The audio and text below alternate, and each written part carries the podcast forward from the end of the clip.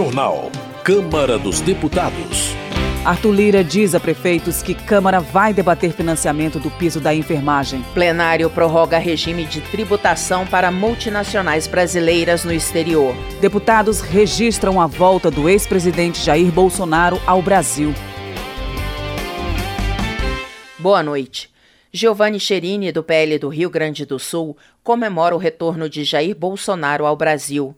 O deputado entende que o ex-presidente deve voltar ao poder para resgatar o legado deixado depois de quatro anos de mandato. Giovanni Chenini faz críticas aos opositores de Bolsonaro, acusando-os de criarem uma narrativa de nós contra eles e de serem especialistas em dividir a sociedade. Além disso, ele afirma que o governo atual não respeita a liberdade de imprensa nem a liberdade de expressão. Tenente Coronel Zuco, do Republicanos do Rio Grande do Sul, expressa sua alegria pela volta de Jair Bolsonaro ao Brasil.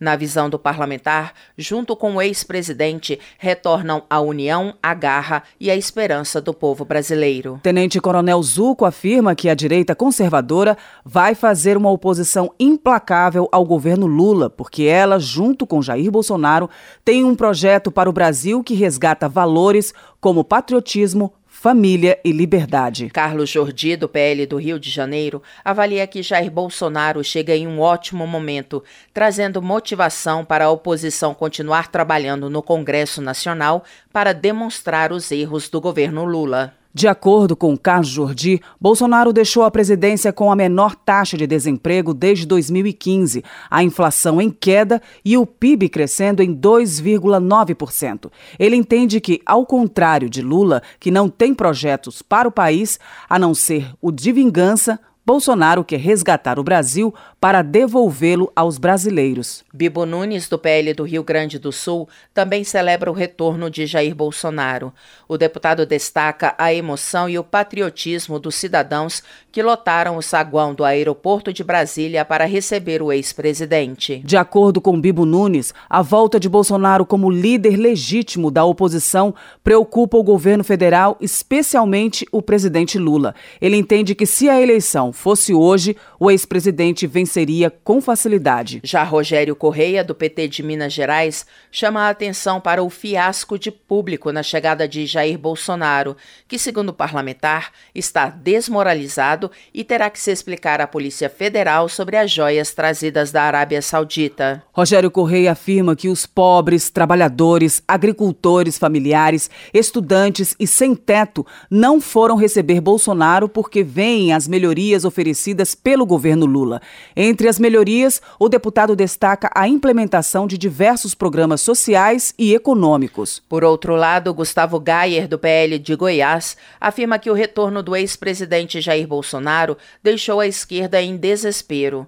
O deputado acusa o governo federal de proibir que Bolsonaro falasse com apoiadores na chegada a Brasília. De acordo com Gustavo Gayer, o governo Lula negou proteção oficial a Bolsonaro, retirando o carro blindado que o ex-presidente teria direito assim que foi informada sua volta ao Brasil. Para Júlia Zanata, do PL de Santa Catarina, é gratificante ver o retorno de Jair Bolsonaro.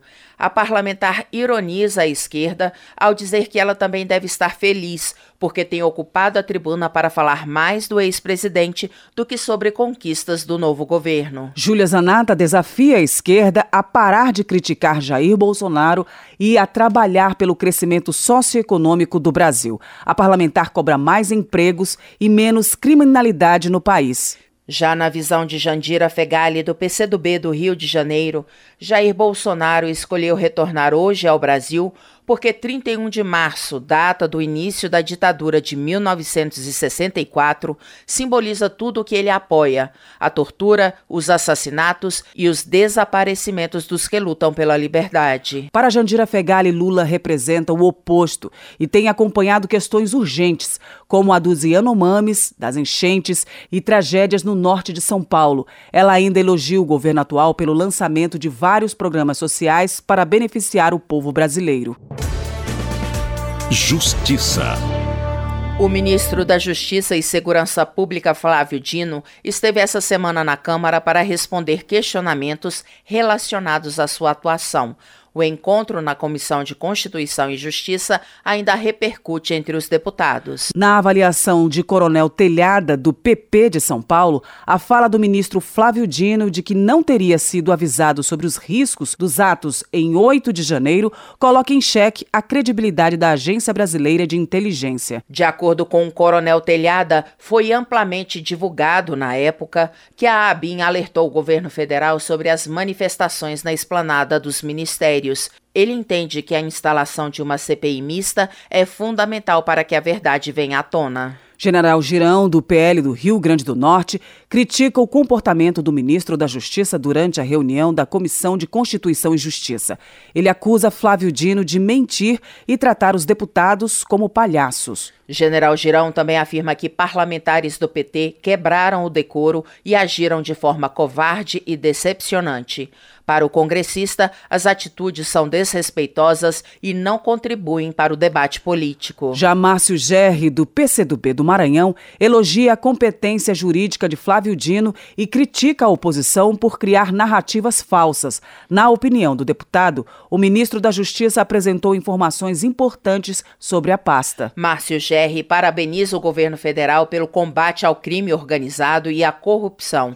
O parlamentar também exalta a eficácia do presidente Lula no diálogo com o parlamento e com a população. Helder Salomão, do PT do Espírito Santo, repudia a conduta de parte dos parlamentares que, segundo ele, têm se comportado de forma indecorosa e ainda não entenderam que a liberdade de expressão e a imunidade parlamentar não dão a eles o direito de cometer crimes. Para Helder Salomão, o povo brasileiro não quer saber de brigas entre parlamentares, e sim de respostas às suas angústias, como o combate à fome e ao desemprego. Por sua vez, Marcel Van Hatten, do Novo do Rio Grande do Sul, avalia a postura do ministro Flávio Dino na reunião da Comissão de Constituição e Justiça da Câmara como arrogante, ofensiva e soberba. Marcel Van Hatten considera lamentável o nível do debate político no país.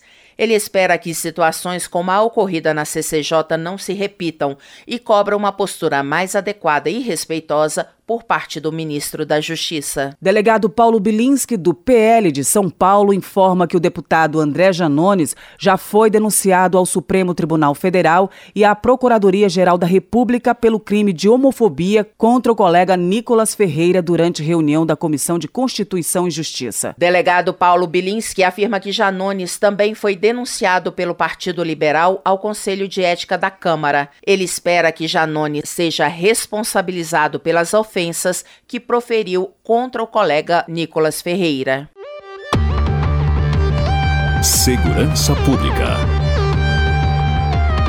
Marcos Polon, do PL de Mato Grosso do Sul, está preocupado com a interrupção das atividades das lojas e clubes de armas desde janeiro, quando o governo federal publicou decreto restringindo a venda de armamento e munições de uso restrito.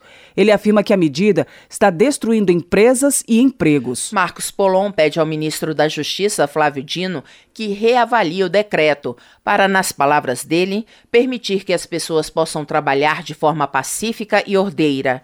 O deputado também discorda de declaração dada pelo ministro de que as armas do mercado lícito abastecem o mercado ilícito. Eduardo Bolsonaro, do PL de São Paulo, também defende o mercado de armas e afirma que o atual governo está estrangulando o setor, ainda que represente 3 milhões de empregos. Ele cobra a retomada das emissões dos certificados de registros de armas de fogo. Eduardo Bolsonaro critica o Estatuto do Desarmamento e entende que desde a sua implementação, a criminalidade tem aumentado no país. O deputado reitera a importância das armas para haver segurança, com a possibilidade de os cidadãos agirem em legítima defesa. Votação. A Câmara aprovou medida provisória que prorroga benefício fiscal concedido a empresas multinacionais brasileiras no exterior. O repórter Antônio Vital traz mais informações sobre a votação. O plenário da Câmara aprovou medida provisória que prorroga por mais dois anos desconto de 9% no pagamento de impostos sobre o lucro obtido por multinacionais brasileiras no exterior. A medida beneficia empresas dos setores de indústria e construção civil. A MP foi editada em dezembro, ainda no governo Jair Bolsonaro, com a justificativa de que a manutenção do desconto equipara a tributação das empresas nacionais às alíquotas praticadas pelos países da Organização para a Cooperação do Desenvolvimento Econômico, a OCDE a MP mantém a redução da alíquota de 34% para 25% do imposto de renda da pessoa jurídica e da contribuição social sobre o lucro líquido, a CSLL. O desconto foi instituído em 2014, ainda no governo Dilma Rousseff. De acordo com o governo Bolsonaro, que prorrogou o desconto, isso aumenta a competitividade das empresas brasileiras no exterior. A estimativa do Ministério da Fazenda é que a prorrogação do crédito vai causar perdas de receita de 4,2 bilhões de reais até o fim de 2024. A medida provisória foi aprovada de maneira simbólica, mas dividiu a base do governo. O único partido a se manifestar contra a aprovação da MP foi o PSOL, com o argumento de que o dinheiro que deixa de ser arrecadado poderia ser empregado no aumento do salário mínimo para R$ 1.300. A medida foi criticada também por deputados do PT, apesar de o partido se posicionar a favor da MP. O deputado Lindbergh Farias, do PT do Rio de Janeiro, disse que a desoneração feita em 2014 não produziu os efeitos desejados. Mas nós estamos, nesse caso, falando de renúncias de 4,4 bilhões para quem? Para multinacionais brasileiras de diversos setores. Setor de bebida, alimentação, a Vale vai ser beneficiada e por aí vai. A justiça seja feita. Esse projeto, essa medida provisória, existe desde 2014 nos nossos governos ainda. E aqui eu faço uma avaliação histórica desse processo. Nós percebemos que aquelas políticas de desonerações não geraram desenvolvimento. O relator da medida provisória, deputado Danilo Forte, do União do Ceará, disse que seu parecer favorável à aprovação do texto original da MP contou com o apoio do governo. Ele defendeu a manutenção do incentivo às empresas brasileiras que têm filial no exterior. A melhor política social é a política do emprego. É ela que dá dignidade no ganho do sustento das famílias. E nessa situação em que se encontra a indústria nacional, nós podemos aventar com uma possibilidade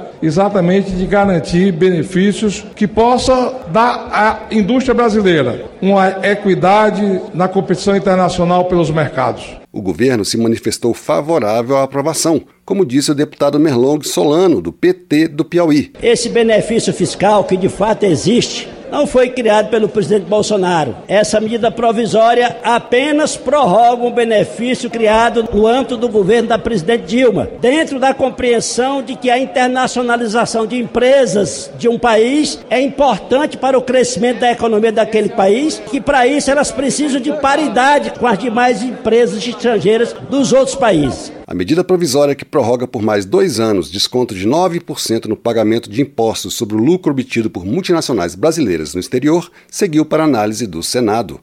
Da Rádio Câmara de Brasília, Antônio Vital. Economia.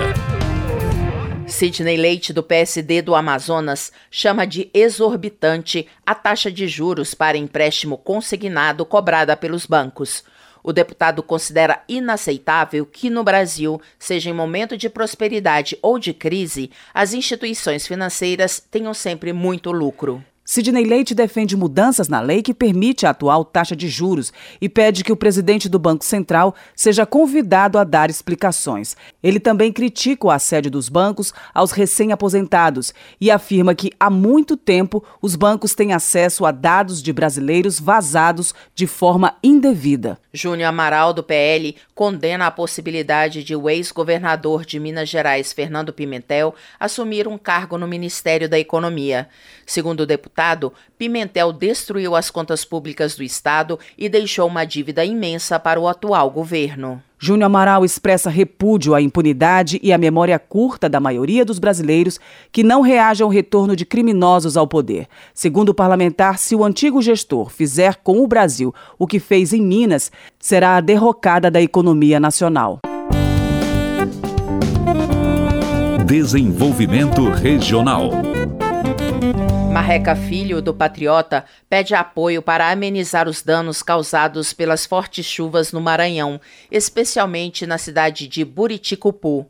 O deputado conta que dezenas de municípios decretaram estado de calamidade e que pessoas já morreram em decorrência das crateras formadas no chão. Marreca Filho afirma que os governos estadual e federal precisam se unir para ajudar a conter as erosões e prevenir mais tragédias. O deputado elogia a equipe de governo de Buriticupu, que, segundo ele, está trabalhando incansavelmente para mobilizar a defesa civil e retirar famílias das áreas de risco. Eduardo Veloso, do União, solicita que o governo federal atue para socorrer, mas especialmente prevenir a situação de calamidade que as enchentes representam para o Acre. O deputado se solidariza com a população que recentemente viu o rio Acre subir de 9 para 16 metros em apenas seis horas. Eduardo Veloso pede que o Ministério do Meio Ambiente leve adiante o projeto de revitalização do Rio São Francisco, que, segundo ele, já conta com orçamento orçamento disponível para metade da obra e possa assim evitar novas enchentes no rio Acre e perdas à população.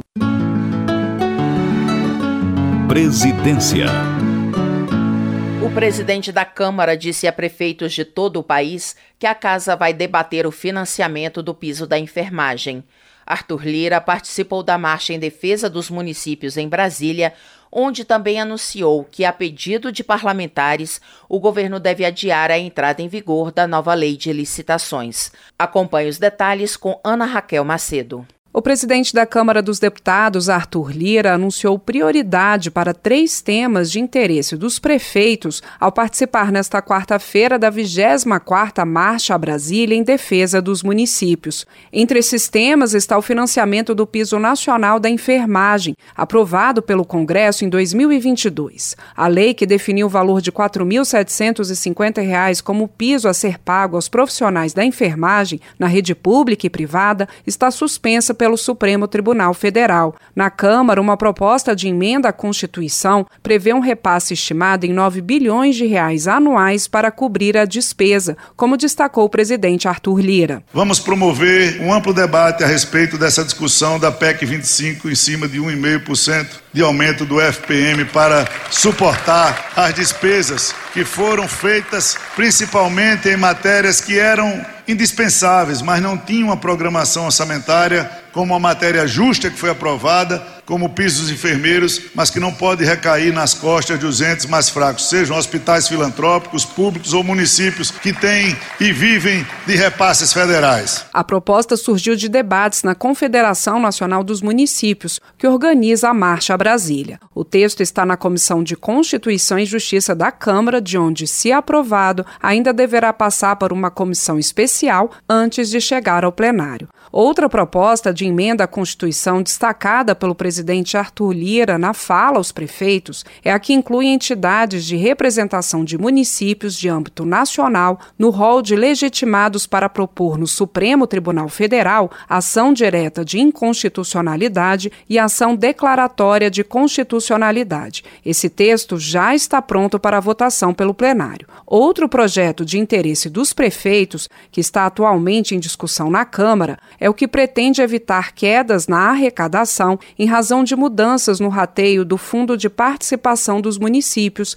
decorrentes da contagem populacional. Ao estimular a participação dos gestores municipais nos debates sobre esses três projetos, o presidente da Câmara, Arthur Lira, pediu apoio também para uma reforma tributária possível. A Confederação Nacional dos Municípios tem enriquecido sempre esse processo com sua participação muito atenta nos debates. É nesse objetivo uma reforma de modo a não prejudicar os interesses municipais. Trabalharmos por uma reforma que torne mais justa a distribuição de recursos entre os municípios e que favoreça o desenvolvimento de todos de forma mais equânime. Arthur Lira aproveitou a marcha a Brasília para anunciar ainda que, a pedido de parlamentares, o Poder Executivo deverá adiar para março de 2024 a entrada em pleno vigor de todas as regras da nova lei de licitações. Prefeitos pediam mais tempo para ajuste à norma, que valeria agora em abril. A edição deste ano da Marcha em Defesa dos Municípios trouxe a Brasília representantes de mais de 4.200 municípios, com a participação esperada de cerca de 10 mil pessoas nas atividades ao longo da semana. Da Rádio Câmara de Brasília, com informações da Agência Câmara, Ana Raquel Macedo. Termina aqui o jornal Câmara dos Deputados, com trabalhos técnicos de Everson Urani e apresentação de Luciana Vieira e Val Monteiro. Boa noite para você. A Voz do Brasil retorna amanhã. Uma boa noite. Você ouviu A Voz do Brasil. Boa noite.